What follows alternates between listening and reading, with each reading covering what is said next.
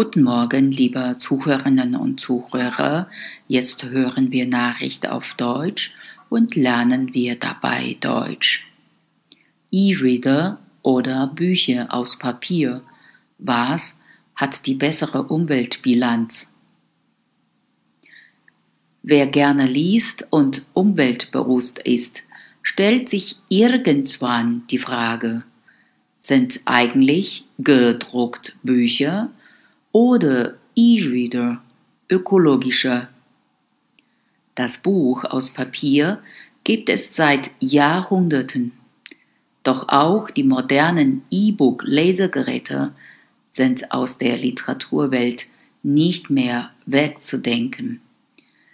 Wie umweltschädlich sind die besonders wegen ihrer Haptik und Optik beliebten klassischen Bücher und wie schneidet der leichte, platzsparende und bereits ab etwa 60 Euro erhältliche elektronische Konkurrent in Nachhaltigkeit ab.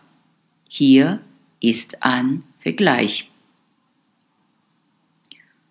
Für Bücher aus Papier werden Bäume gefällt, Neben der Abholzung von wichtigen Wäldern ist bei der Herstellung und beim Vertrieb von gedruckten Büchern der enorme Energie- und sonstige Materialverbrauch negativ für die Ökobilanz.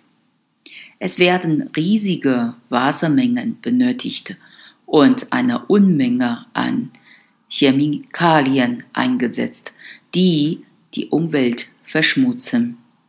Zudem müssen LKWs oder Flugzeuge die Werke transportieren.